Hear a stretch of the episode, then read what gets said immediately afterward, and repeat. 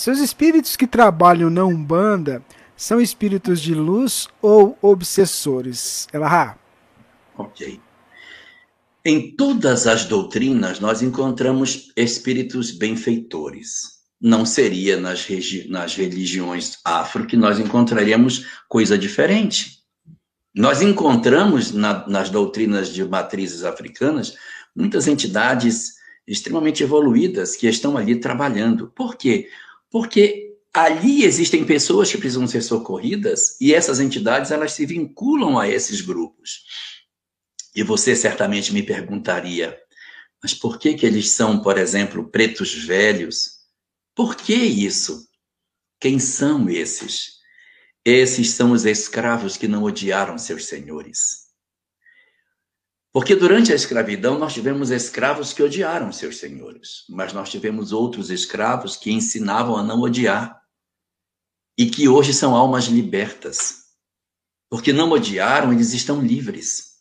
Só que em amor aos que ficaram na retaguarda, eles mantêm a capa, como se eles fossem ainda aquelas entidades do século XVIII, do século XVII, do século XIX, sem acesso a conhecimentos mais específicos, mas no fundo são almas bastante evoluídas e que se vestem com a capa da simplicidade para fazer identidade, para vir buscar os que ficaram na retaguarda.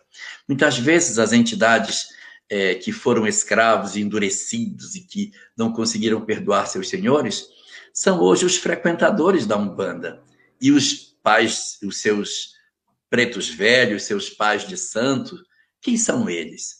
São os escravos que os conhecem há muito tempo e que perdoaram e que, portanto, hoje sentam para dar conselho, ouvem, fazem todo aquele trabalho de socorro e procuram uma forma de identidade para que eles não sejam rechaçados pelos que vêm procurar sua, sua, seus conselhos, suas orientações. Então, na tentativa de se fazerem melhor ouvidos pelos seus protegidos, eles se valem de determinadas estratégias para que eles se façam mais parecidos e facilitem com que os outros também consigam fazer o trabalho de mudança que precisam realizar.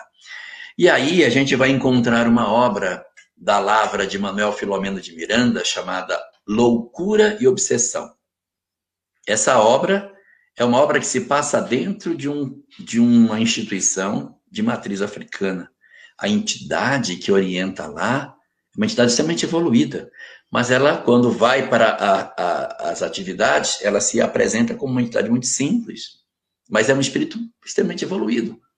Então você vê que na própria literatura espírita, você vai encontrar obras destacando essa pergunta que você fez. Os nossos irmãos de matrizes africanas, portanto, são muito, muito amados por todos nós, porque nós estamos todos do mesmo lado. Que lado? O lado para combater o materialismo infeliz que nos infelicita. Nós estamos todos perfilados no mesmo ideal de sugerir ao homem que busque a espiritualidade, que se transforme interiormente e se encontre com a sua própria consciência.